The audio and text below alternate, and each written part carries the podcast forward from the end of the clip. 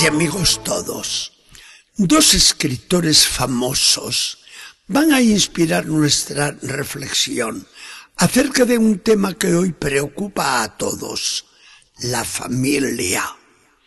Uno de los dos escritores se muestra optimista, ve la maravilla de Dios que es la familia y responde, ¿quieren saber ustedes ¿Dónde está la fuerza de los pueblos? Yo la contemplo cada día desde mi ventana. Mirando la cordillera, adivino la feracidad de nuestros campos. La familia, el trabajo, las sanas costumbres de nuestros hogares bajan del anciano al joven, igual que bajan de las cumbres los manantiales, a regar las plantas tiernas que crecen en los valles. Este escritor se muestra algo poético y optimista. El otro escritor diagnostica como un médico y nos habla con lenguaje severo. Mi opinión sobre la familia quizá no guste a nadie. Cuando el hombre tiene la sangre mala, le salen eczemas en la cara. Terribles eczemas descubrimos también en el rostro de la sociedad actual. ¿Cuál es su raíz? La sangre impura. La sangre, sí. Las familias enfermas dieron una sangre podrida al cuerpo de la sociedad. Este autor es muy serio, ¿verdad? Al celebrar hoy la fiesta de la Sagrada Familia, en medio de las alegrías navideñas, estos dos escritores vienen a infundirnos un poco más de ilusión, pero a la vez nos inspiran algunos temores, aunque mirando nosotros la imagen que nos da del hogar la bendita familia de Nazaret, vemos que sí, que los males de los hogares modernos tienen curación posible y segura. Si sabemos conformarlos con el ideal de familia que Dios nos trazó en su propia familia la que Él se formó aquí en la tierra. El Evangelio de este día nos narra una escena entrañablemente familiar en el pueblo judío, como era la presentación del hijo primogénito en el templo. María y José han escuchado de Simeón y de Ana maravillas sobre su niño. Se regresan a casa y empieza la vida normal de cada día.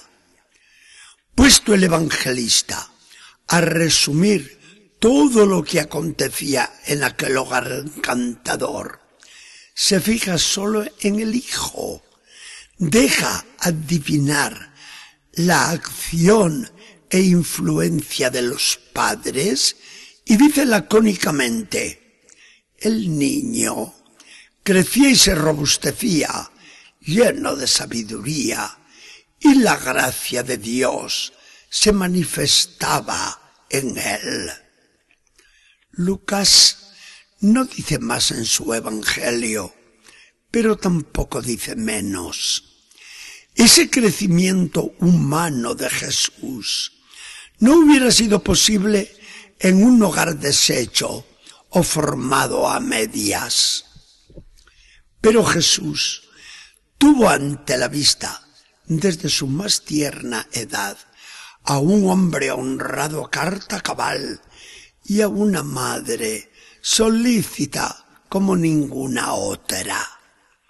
La piedad con Dios, la fidelidad al culto, el amor entrañable, el trabajo asiduo, la amistad cordial con los paisanos, la diversión sana en las fiestas del pueblo.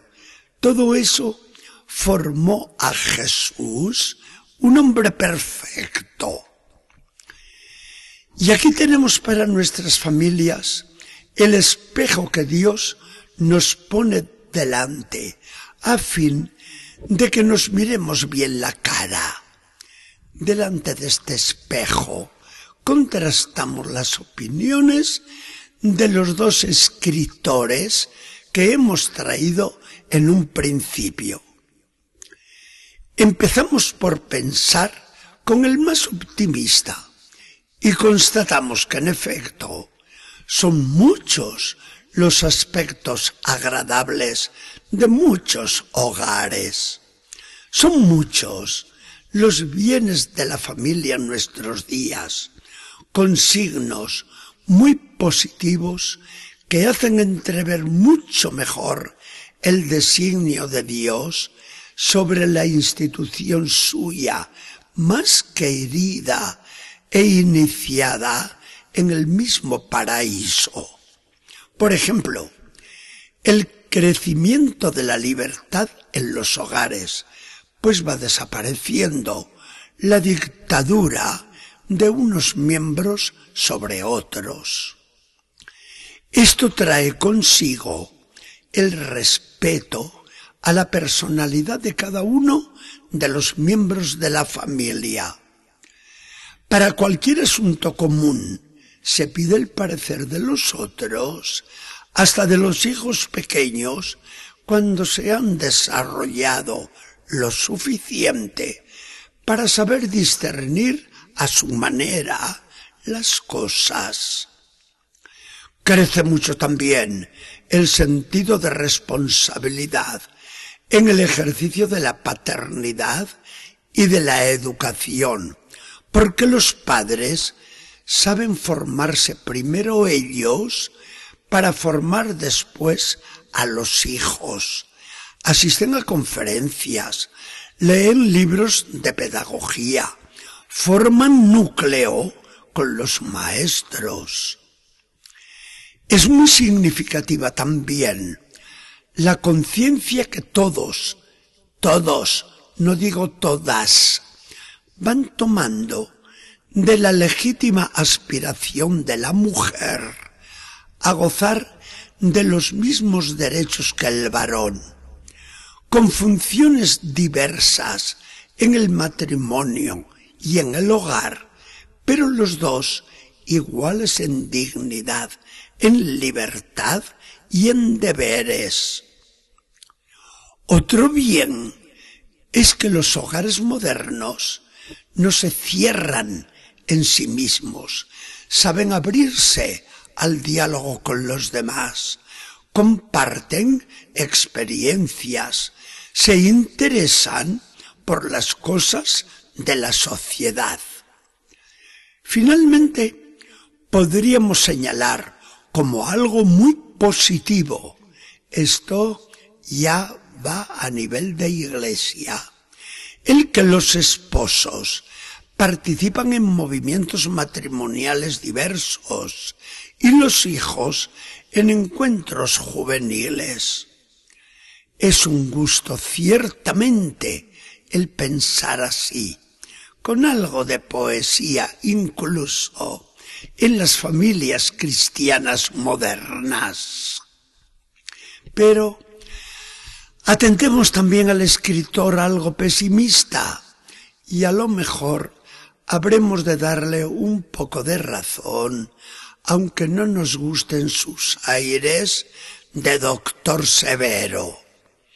Es cierto todo lo anterior, pero persisten nuestros temores. Es cuestión de purificar la sangre de la familia. ¿Qué decimos sobre la degradación de la sexualidad a que estamos asistiendo? ¿Qué nos parece la unión de las parejas cuando rechazan el matrimonio estable? Y el aumento preocupante de los divorcios y la debilidad de los padres en la educación y el haberse ausentado la piedad de los hogares, de modo que ya no se hace caso ni de la misa dominical. Y la concepción materialista de la vida, de manera que ya no se conoce la austeridad, la formación seria, el respeto debido a la autoridad. No negamos los muchos valores de la familia moderna, pero nos preocupan seriamente sus males también. Miradas así las cosas, todos vemos que uno y otro escritor tienen bastante razón, cada cual bajo su punto de vista.